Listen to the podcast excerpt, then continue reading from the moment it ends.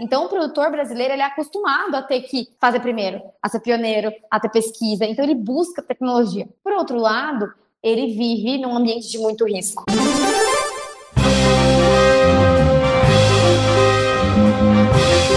Eu sou Paulo Silveira. Eu sou o Rodrigo Dantas. E esse é o Like a Voz.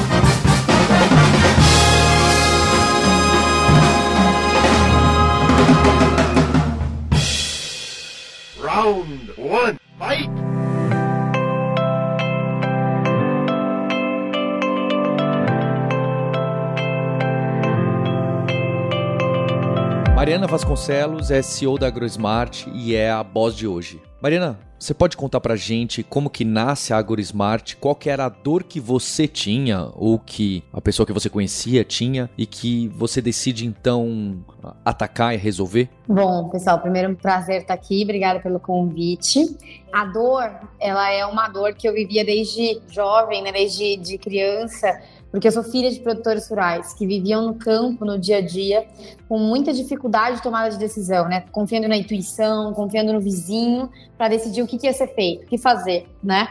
E eu não tinha muita percepção de como resolver esse problema. Mas eu sempre fui apaixonada por tecnologia. E, na verdade, antes da AgriSmart, eu empreendi em tecnologia até pelo caminho errado, empreendendo pela tecnologia e não pelo problema, né? É, e aí eu comecei a trabalhar com tecnologias de internet das coisas, de inteligência artificial. Em algum momento, é, a gente precisava de criar use cases, né? De como que a gente aplicar aquela tecnologia. O agro veio na cabeça e foi aquele, por que, que eu não estou fazendo isso aqui para o agro? Né? Por que, que eu estou ajudando a indústria tal e tal e não estou levando isso para apoiar a tomada de decisão no campo que né, tanto dos meus pais quanto dos produtores da nossa região. E foi aí que surge a Agrosmart. Qual que é a região, Mari? Assim, aonde que tava, como é que é e que tipo, assim, até para o pessoal conhecer um pouco mais também, qual que era o tipo de agro, né? Eu sou do sul de Minas Gerais, sou de uma cidade que chama Itajubá. A produção da minha família fica em Pedralva, uns 40 e poucos minutos de Itajubá.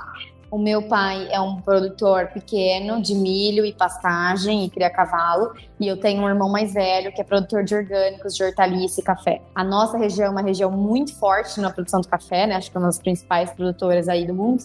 Brasil, o maior produtor, exportador de café no mundo. E a nossa região do sul de Minas é uma região muito forte na produção. Mariana, quando nasce então a AgroSmart, qual é o primeiro produto, solução, software que você oferece? Imagino que tenha mudado bastante o decorrer dos anos costuma acontecer. É, mas qual que é o primeiro? Qual que é a primeira oferta? Quem sabe até a, a primeira oferta que você teve um primeiro cliente pagante? É, a primeira oferta e o primeiro pagante são diferentes já. Já não pagaram pela primeira oferta.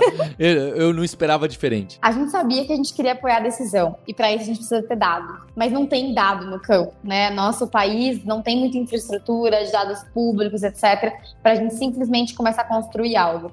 E existe um outro fator que é a internet no campo, né? Ainda hoje, a AgriSmart está completando sete anos esse domingo, somente cerca de 23% das fazendas têm internet no campo. Então não tinha internet. Então, como é que a gente ia ter dado? Como é que a gente ia colocar alguma coisa se não tinha internet? E a região de onde eu sou ali, o sul de Minas, ele é o Vale da Eletrônica, ali junto com o Santa Rita do Sapucaí, que tem muita expertise de conectividade. Então, a primeira oferta que a gente teve foi a gente construir um gateway, um hardware, que conseguia ler sensores. A gente comprou todos os sensores que existiam, né, para o campo, para ver como é que funcionava é, e tentar conectar esse dado na internet. Ou seja, resolver o problema de ter o dado, né? Telemetria, vamos dizer assim. É, com muita dificuldade, a gente descobriu que quase nenhum sensor funcionava, que não aguentava o tempo, né? É, as exposições de um ambiente aberto e condições extremas. Fomos aos poucos descobrindo, é, e aí a gente descobriu que não adiantava nada, porque o produtor não sabia o que fazer com esse dado. Né? Era muito importante, continuando sendo um dos grandes diferenciais que a gente tem. A gente fez isso primeiro e continua sendo um dos poucos que tem uma, uma conectividade de baixo custo para coletar dados em campo, é, mas não adiantava. Meu pai não sabia o que era dado adição meteorológica o que ele fazia com aquilo, né? O nosso grau de educação, até dos agrônomos, não eram formados para isso. E aí a gente entendeu que a gente tinha que transformar esse dado já numa informação que apoiasse a decisão. E nisso, o Brasil estava passando por uma crise hídrica no começo de 2015, muito similar à que está acontecendo agora, em que o produtor foi o grande vilão né, do uso da água, porque se usa bastante água na agricultura para irrigação. É, e tem muita dificuldade de saber o quanto de água utilizar, quando utilizar, o que acaba gerando desperdício. E por mais que volte a água né, para o solo, a gente tem um desequilíbrio climático, então não necessariamente vai chover no mesmo lugar. Então, esse uso da água era uma dor né, do momento, do mercado, que a gente falou, nossa, vamos, a primeira coisa que a gente vai fazer com esse dado vai ser apoiar a irrigação. E aí a gente teve nosso primeiro cliente pagante. Que legal, Mari. Ô, Mari, a gente fala bastante, né, de agrotech, né? Até tem o slogan aí, o agro é pop e tal, né? Nós somos muito conhecidos por esse case, né? É assim, é até raro ver startups nessa área, né, que vocês estão evoluindo no Brasil, assim. Se você puder contar um pouco, assim, um pouco sobre a inovação no agro, sabe? Acho que é uma, uma, uma coisa importante pro momento que a gente tá passando e pela força que o Brasil tem, né? Claro. O, o agro é muito inovador, né? Nós saímos de uma agricultura de subsistência na, na, antes da década de 70 para ser hoje uma das grandes potências produtoras de alimentos no mundo, né? E isso porque a gente passou por várias é, revoluções tecnológicas, desde o plantio direto, né? A revolução verde, a gente aprendeu a usar os, os fertilizantes, a biotecnologia que trouxe genéticas mais fortes, que permitiu a gente abrir fronteira, ir para o cerrado, etc. Até a agricultura de precisão nos anos 2000, quando surgiu o GPS. E a gente conseguiu localizar um ponto no campo, né? E aí isso permitiu esse conceito de precisão, dar para a planta aquilo que ela precisa. Então, essas ondas tecnológicas, elas aconteceram no Brasil num período de tempo bastante curto, porque nunca foi suficiente trazer a tecnologia e aplicar. Porque nós somos um dos poucos berços né, agrícolas de, de clima tropical. Então, não era suficiente pegar uma coisa dos Estados Unidos e colocar aqui e aí isso coincide muito com a história da Embrapa, né, do surgimento que tinha que ter pesquisa. A gente tinha que entender o nosso ambiente, os nossos microclimas e adaptar a genética e adaptar tudo.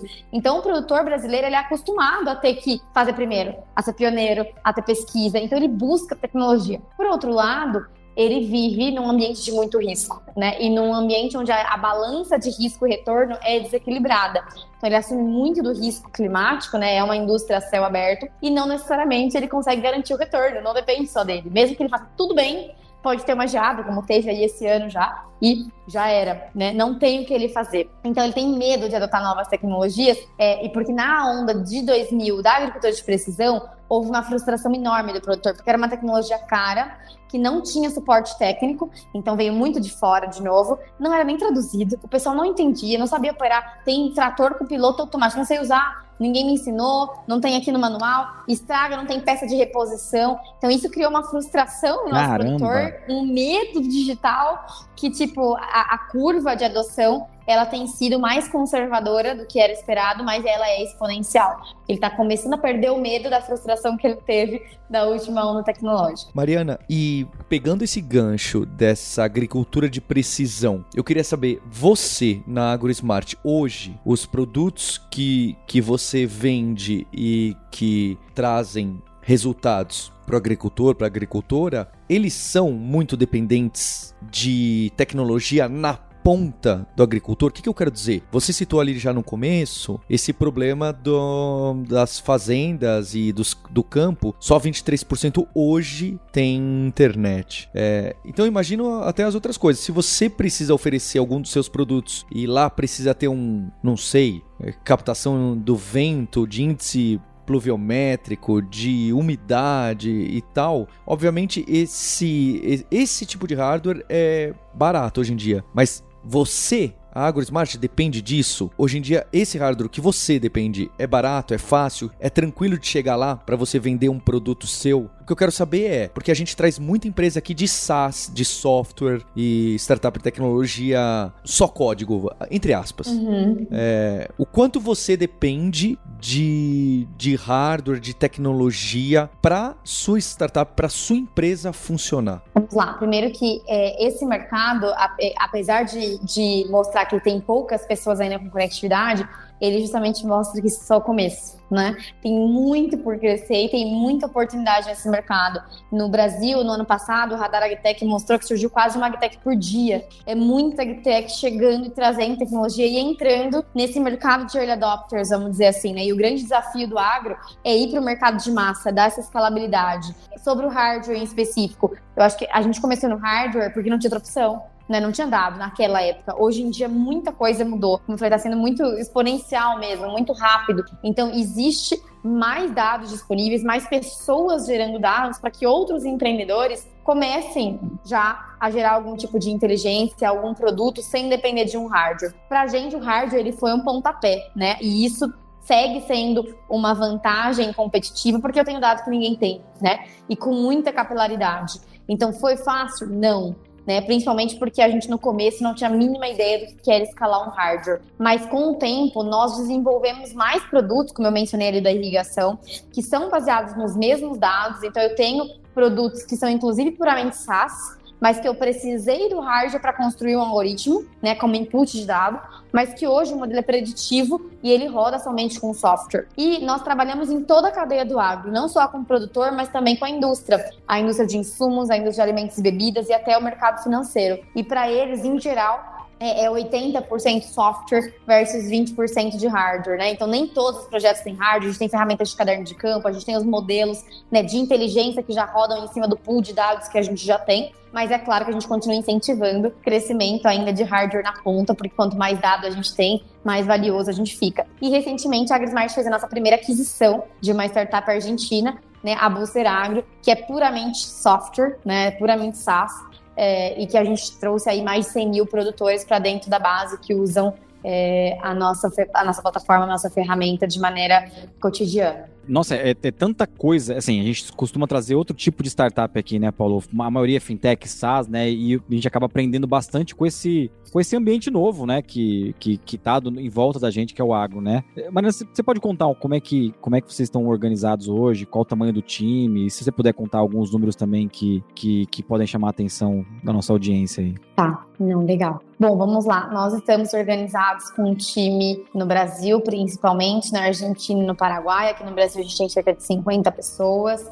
É, é, um time bastante dividido entre produto e tecnologia. A gente tem uma cultura de produto super forte, são muito focada no discovery, entender o usuário, entender o que ele precisa e daí né, gerar novas ferramentas e um time de venda. A gente conseguiu adaptar os modelos tradicionais de startups para o agro. Então, ele é uma mistura, ele não é igual puramente SaaS, né? Mas ele é parecido. Então a gente construiu uma máquina de vendas com geração de leads online, com qualificação online e para alguns projetos o fechamento ele é presencial, né? Em termos de números aí de métricas que vocês costumam utilizar, então a gente tem um LTV sobre CAC de 6, mais ou menos. É, a gente teve um churn super baixo no ano passado, de 2%, e isso vem se mantendo baixo faz tempo. Então a gente conseguiu trazer um modelo de recorrência para o agro que era super difícil, inclusive no hardware, né? Um hardware as a service. Então a gente, o pessoal não estava acostumado a comprar hardware e a gente trouxe a recorrência para a história. A gente vem crescendo cerca de 90% nos últimos dois anos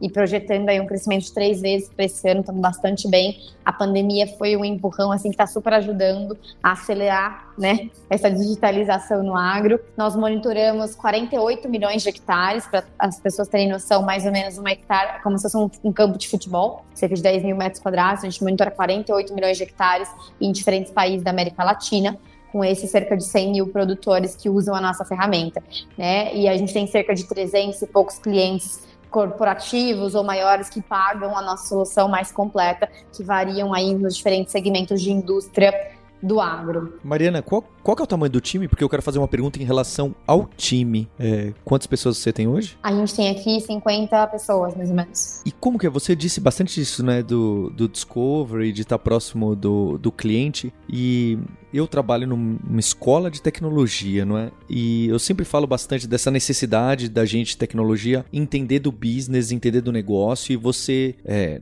em grande parte das vezes, não ser só entre aspas, um grande especialista em tecnologia, em código, em software, em apps e etc. E eu imagino que no seu tipo de caso, meu chute é que isso se faz ainda mais importante. Então, quanto que o seu time, essas 50 pessoas, entendem de sementes, plantação e de colheita e de temporada e de chuva e de seca e de derivativo para vender no mercado futuro, a saca da soja, ou e o quanto não? Ah, tem gente que só realmente mexe aqui no código. Bom, vamos lá. Quando a gente começou, o primeiro algoritmo que a gente foi construir de irrigação, eu precisava ter um agrônomo, um meteorologista, um data science, né?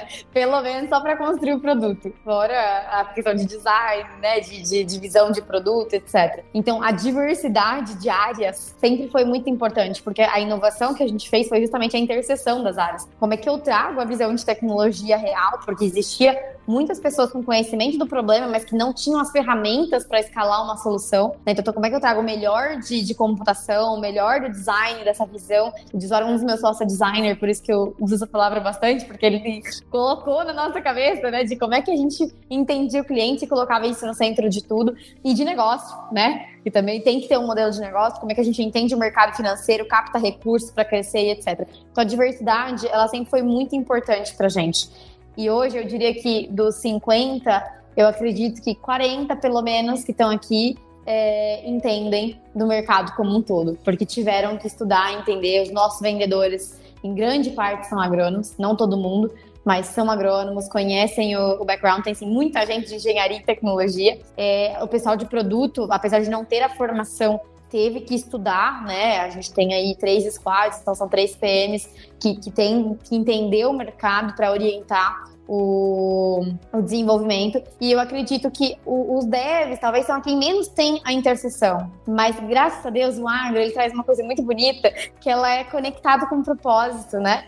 As pessoas comem, as pessoas se preocupam também com o que elas comem. Então, isso gera uma genuína, um genuíno interesse pelo produto que ele está colocando. E isso é um desafio, né? O, o Rafael Messó sempre fala isso, que a gente não tem produto de consumo. Então, não necessariamente o cara consegue programar e usar, né? Você está programando um app aqui, você mesmo usa, você tem o feedback, a retroalimentação, né? O nosso dev não, ele não usa. Mas ele sim se interessa e se engaja com as nossas causas na cadeia, porque acreditam no papel que eles têm e enxergam isso está transformando o agro em algo mais sustentável, mais produtivo. Eu, eu, vou fazer uma pergunta também. Eu tenho bastante interesse no que você falou de vendas, assim, recorrência ao nosso lema aqui na Vind também. E você falou, eu queria entender assim, como é que o, o seu agrônomo, que é o, é o, consultor de vendas aí, como é que ele vende? Ele bate na porta lá do fazendeiro e fala: olha, você precisa usar o nosso software, ou já é uma demanda que, que já tem um efeito de rede de tipo, o fazendeiro de um lado fala: ah, eu tô usando aqui AgroSmart, aí o outro fazendeiro, não, mas o que é isso? É, é bem legal isso, porque a gente sempre tá acostumado aqui, Mari, a ter uma literatura de, de startup com, com pessoas muito digitais, que vão no Google buscar a solução, que entram numa campanha, né? E acho que a sua persona é muito diferente, né? Ela é uma mistura. E, e é legal porque a minha persona, ela tá em transição. Então não é nenhum nem outro. Ela nem é o cara totalmente offline, que todo mundo assume que tá desconectado do mundo, e nem é o cara que tem 100% de certeza que pega entre uma campanha e coloca, né? Então, entre essas pessoas, tem, tem muitos tipos, muita gente diferente em cada etapa da transformação digital. É, se a gente pega a Booster Agro, por exemplo, que é a empresa que a gente adquiriu,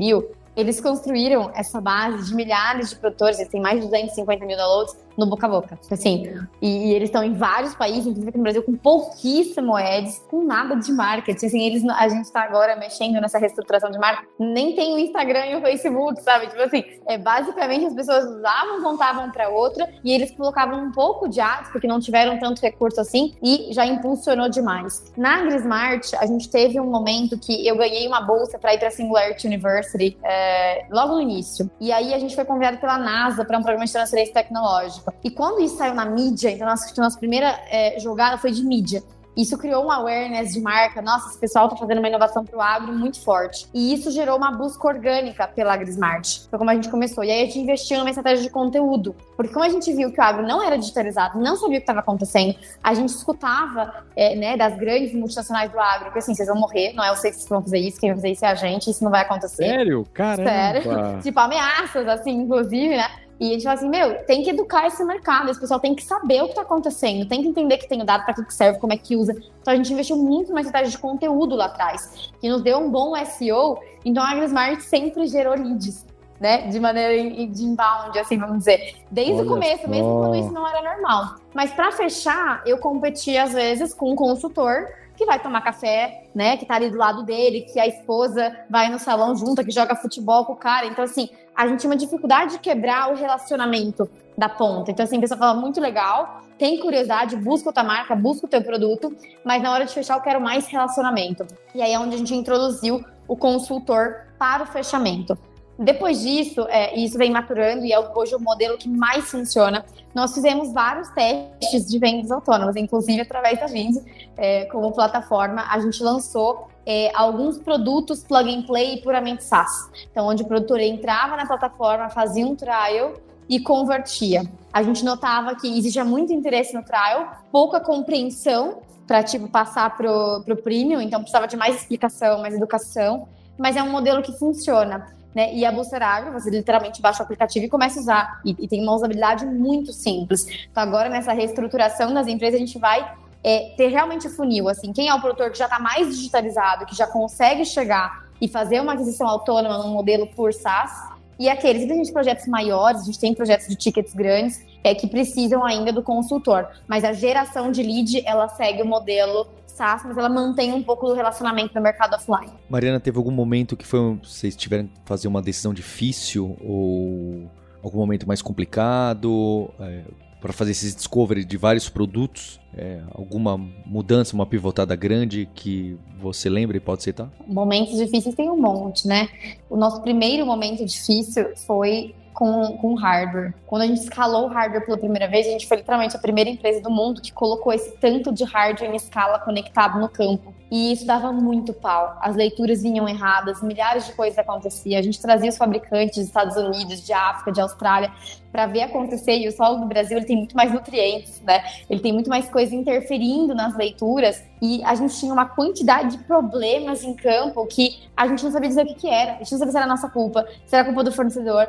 E, e, na verdade, a gente literalmente abriu esse mercado. E isso fez com que a gente gastasse muito mais caixa do que a gente planejava, né? De entender esses problemas, por que, que falha, por que, que a leitura não é confiável, como é que eu mantenho a confiança do meu cliente, mesmo quando uma leitura pode falhar, entendendo as limitações que existem no hardware, trocar a parte tecnológica, né? A gente está na nossa oitava versão de hardware, então quando a gente muda a tecnologia, muda sensor, muda a telecomunicação, é, é um custo ter que voltar. E a gente não tinha uma área de customer success, né? Eu brinquei, eu descobri as coisas muito tarde. Apesar de ter feito um, um programa de restauração, eu não conhecia o Predictive Revenue. Quem me dera tivesse conhecido isso lá quando eu abri a empresa, né? Ou entender que tinha que ter uma área de Customer Success. A gente veio do interior e, e criar todo esse conceito Pure SaaS, que não é normal no agro, custou mais pra gente descobrir. Então, eu acho que essa é uma. A segunda é que a gente sempre ficou num dilema de corporate e farmer. Então, a gente é uma two-sided platform, a gente tem os dois, existe um efeito de rede entre eles e, e a gente demorou para entender. Então, por muitas vezes a gente meio que não mantinha consistência e focava em um, depois ia para o outro, aí ficava no outro, aí voltava para um, porque tinha essa preocupação de ter os dois ao mesmo tempo. Então, essas são algumas escolhas difíceis, a gente acabou priorizando algumas coisas, então, a gente fazia tudo ao mesmo tempo, né? Estratégia de canal, estratégia de venda direta, vai para o corporate, vai para o farmer, vai com um portfólio muito grande e a gente voltou assim, a visão continua a mesma, mas vamos colocar isso num timeline de um a um. Então, vamos executar e crescer e escalar esse produto enquanto a gente está fazendo esse outro e colocar aqui em ordem. E essas decisões doíam, porque a gente tinha muita certeza da nossa visão de como é que a gente queria ser essa plataforma mais completa, mas a gente teve que dar passos para trás e se organizar para conseguir entregar e conseguir crescer. Eu, eu, eu, tenho uma pergunta sobre investimento, assim, acho que o investimento no agro sempre foi uma coisa consolidada no Brasil, né? A gente tem muita terra, né, que produtiva no Brasil. Mas Venture Capital entrou no agro recentemente, assim, acho que a SP Ventures tem uma, uma iniciativa muito legal é, para investir em, em agro e tech, né? Mas é, quando que começou isso, Acho que vocês são uma boa, uma boa parte responsável desse movimento do Venture Capital olhar para isso, né? A gente surgiu atrás junto com a Steiner, mais ou menos, depois acabou saindo aí, né, fazendo um exit para a Singenta, e naquele momento não tinha capital para a Agtech, né? O agro era um mercado visto extremamente como tradicional e as empresas que olham o agro são os private equities, né? Você tem que ter um EBITDA enorme, você tem que ter um tamanho enorme, não é para uma startup early stage. É, a gente tem hardware que piora, então, né, já existe um preconceito enorme do mercado de VC com hardware, ainda mais no Brasil. Nos Estados Unidos já tem mais fundos especializados, mais interesse. Então, literalmente, assim, tinha zero interesse. Mas a gente deu muita sorte, porque a gente encontrou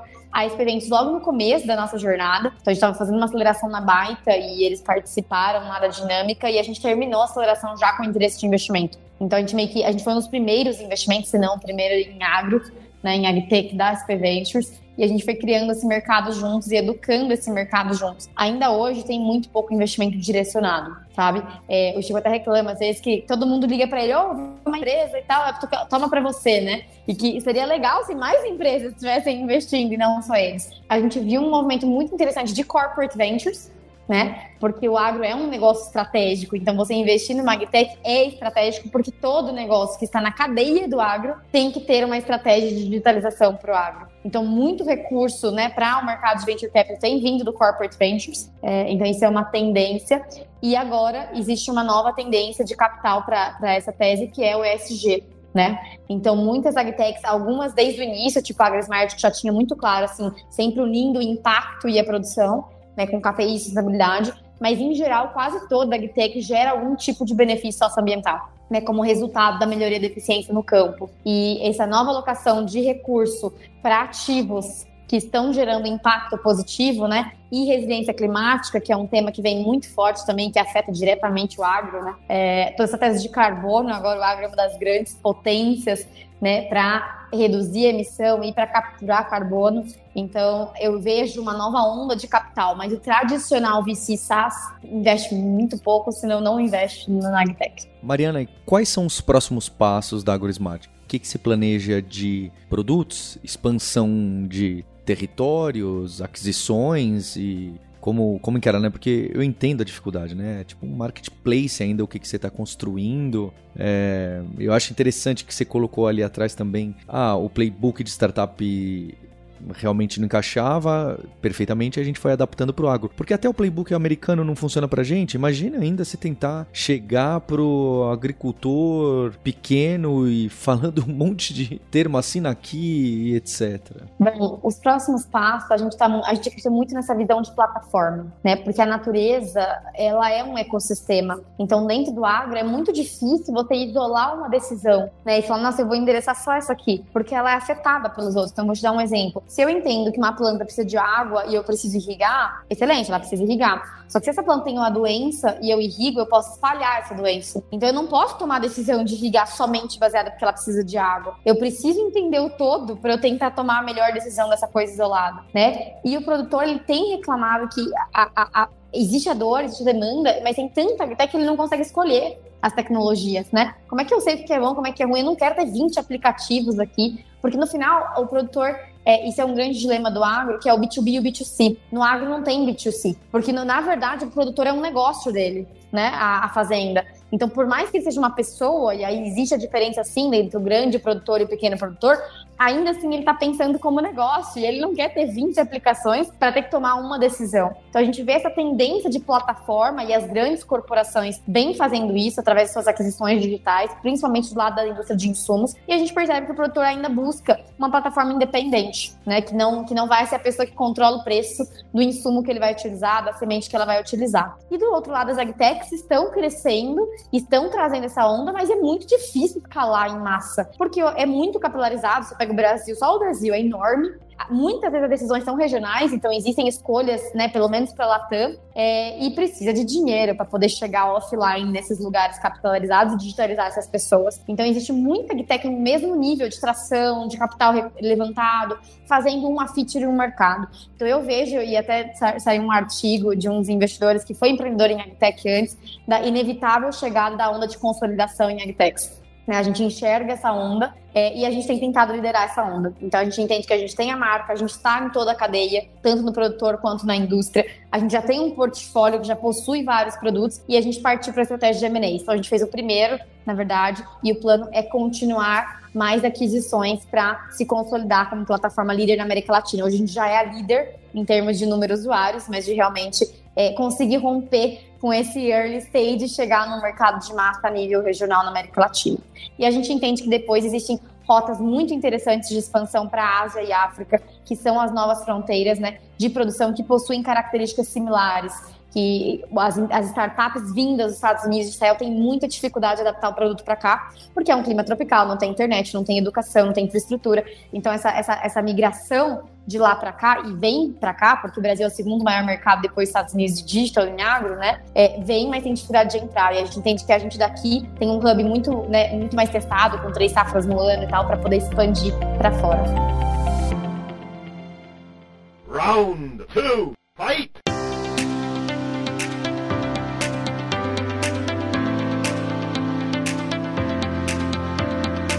Gente queria saber nessa segunda parte, conhecer um pouquinho mais sobre você e suas rotinas aí. E eu queria começar aqui perguntando onde você estudou e o que você fazia. Você contou um pouquinho lá, mas se puder falar onde você estava antes de fundar a AgroSmart, é legal. Eu venho de uma família que trabalha do campo à mesa, vamos dizer assim. Então, tanto na fazenda, a gente tem uma padaria com café na cidade, né, onde a gente tem uma relação direta com produtores regionais. E com 16 anos eu assumi a padaria para começar a tocar. Entrei na faculdade de administração à noite, então eu estudava à noite na Universidade Federal de Itajubá e tocava padaria durante o dia.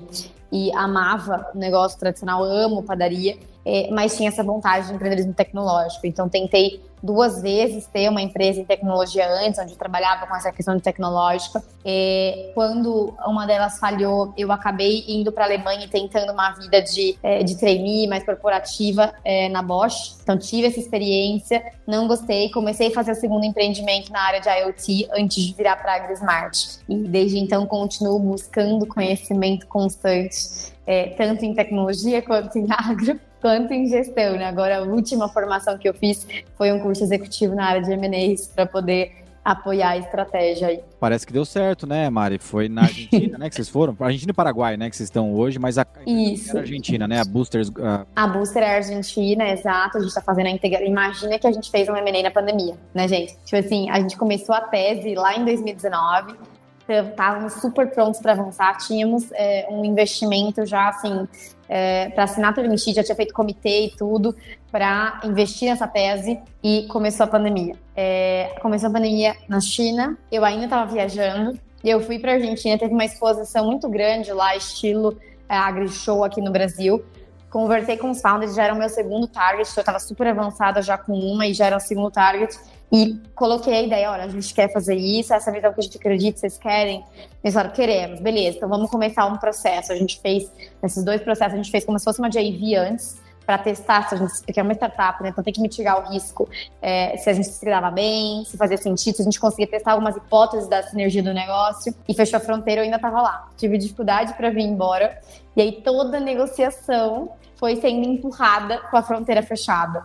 E aí sempre rola os estresses, né, os acordos, e a Argentina tem uma característica que eles têm muito investimento de anjos e muitos investidores, porque tem pouco acesso a capital de ventures, então acabam que tem muitos investidores. Então era muito stakeholder para alinhar, o negócio não andava. Abriu a fronteira em dezembro, por 20 dias, sei lá, eu consegui ir e pedir a residência argentina para poder entrar e sair do país. E aí, com três visitas, assim, mas muito mais tarde do que a gente esperava, a gente conseguiu fechar o deal. E continua fechar as fronteiras. Fazer a integração foi super complexa, porque até então só conhecia eu e o founder de lá, e uma pessoa que era do nosso time, que era o head de M&A, que é o Eduardo, que era argentino, já tinha morado no Brasil. Então, meio que toda a transação ficava entre nós três, e agora trabalhar na integração do time foi o segundo desafio. O Marcos acabou de conseguir vir para o Brasil e tá, voltou agora anteontem para para a Argentina. Então foi um desafio, mas deu certo. E aí no meio tempo eu falei, não, eu tenho que fazer o curso, porque eu acho que a gente foi fazendo tudo de primeira, tínhamos alguma noção, tinha algumas experiências no time, é, tanto do lado de aquisição quanto do lado de, da, da, empresa que foi adquirida, mas faltava mais framework, assim. Então deu, deu certo.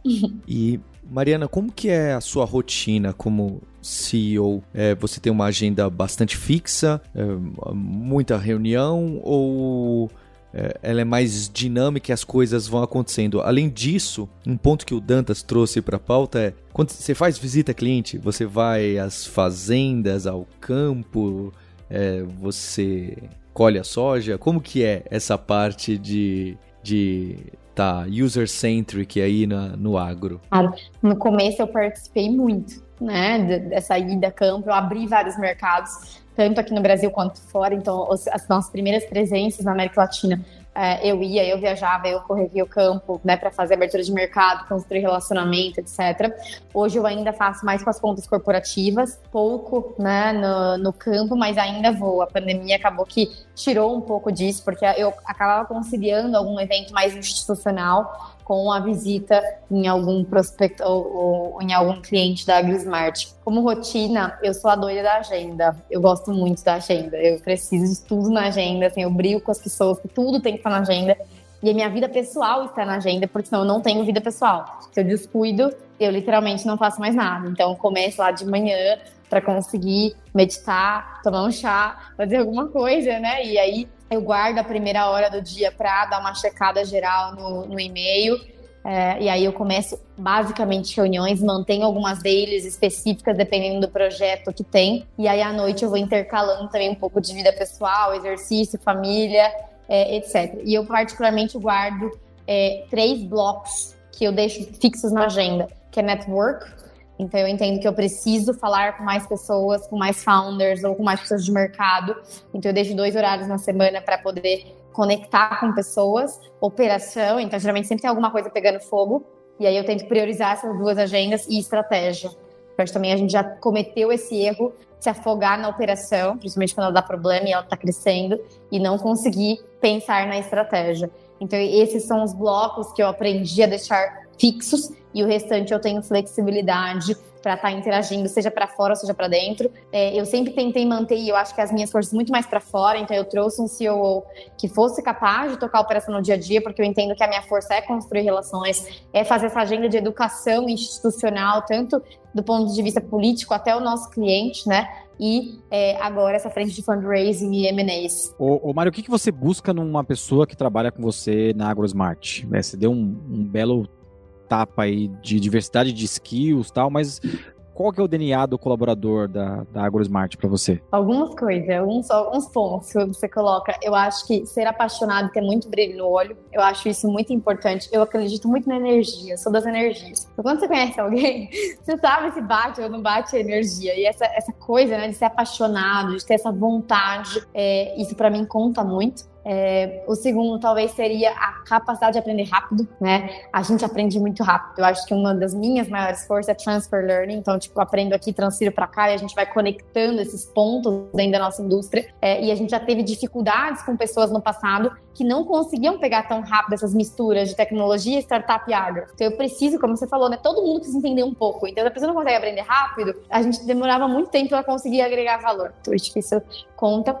E aí, sim, a gente tem um, um pilar de impacto e de diversidade muito forte. Então, não toleramos preconceito, acreditamos nessa, né, de todos os backgrounds, inclusive a gente fala de dá para fazer. É, eu não venho de uma Ivy League, né? Não venho de São Paulo, inclusive. Então a gente sempre achou que tinha muito na nossa história de mostrar que dava para fazer e ter outras pessoas que se veem como pessoas mais ou que acham que nunca, nunca teriam a oportunidade de buscar a oportunidade de fazer dar certo. E isso é um jeito de gerar impacto, mas a gente é realmente comprometido com o impacto socioambiental. Né? Então, os nossos produtos, todos eles têm redução de carbono, têm redução de água, né? ela usa menos insumos, a gente vê como é que a gente impacta aquela comunidade de produtores, a gente tem diversos reconhecimentos e métricas de impacto é, e a gente está se transformando numa empresa B. Então, estamos nesse processo, a gente já tinha isso no discurso, a gente já via fazendo e agora transformando inclusive isso na parte né, do, do estatuto mesmo. Mariana, queria agradecer sua participação, dar parabéns e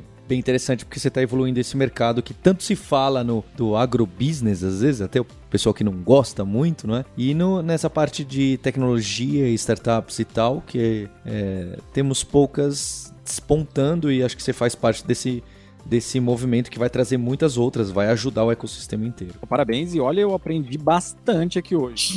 Cabeça um pouco fervendo aqui. Que bom, fico feliz, pessoal. Acho que é parte do nosso impacto, é educar as pessoas do agro, das coisas que estão acontecendo, porque no final das contas, todo mundo tem um papel. Quando vai no supermercado e faz eleições, né, de alimentos que são produzidos de maneira sustentável, a gente sabe de onde a gente vem, que, né, de onde ele vem, se o produtor está sendo remunerado de maneira justa por isso. Tudo isso é um, é um importante hábito que impacta na cadeia como um todo, né, que faz a indústria olhar para o produtor e ter iniciativas como essa de transformar cadeias inteiras para que elas sejam mais resilientes e tragam esse dado de rastreabilidade. Então, acredito muito no papel de todo mundo. Vocês aprenderam do agro, fico feliz. E, e o mínimo que eu, que eu espero que esse impacto é na hora da escolha ali do que, que você come e de onde você vem.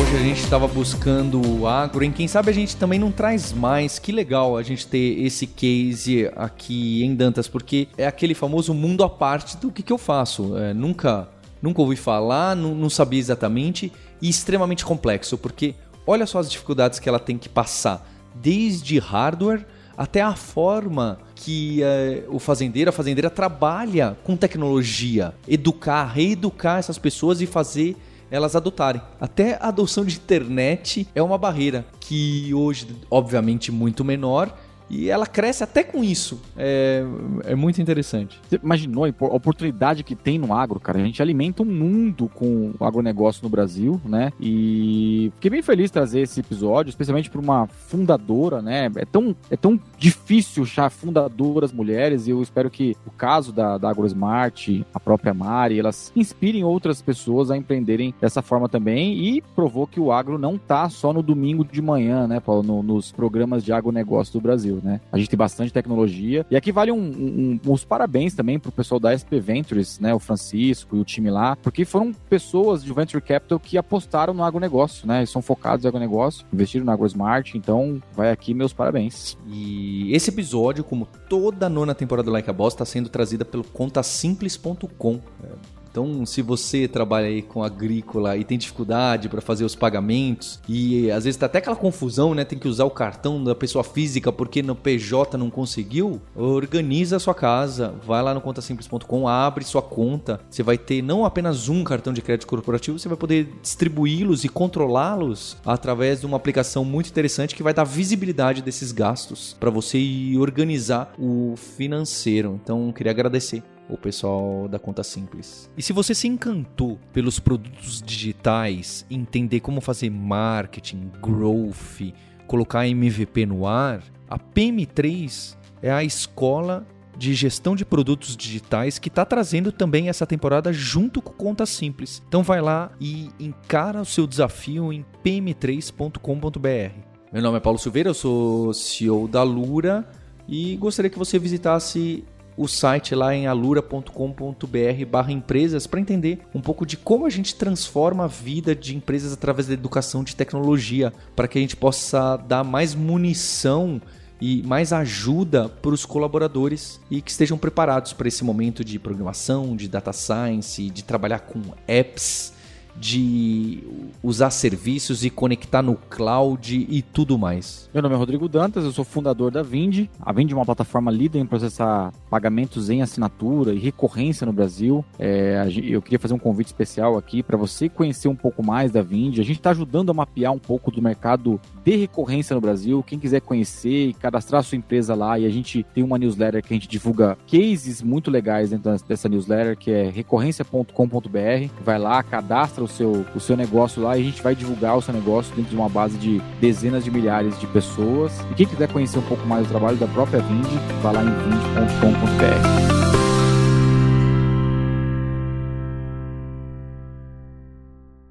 You win! Este podcast foi editado por Radiofobia, podcast e multimídia.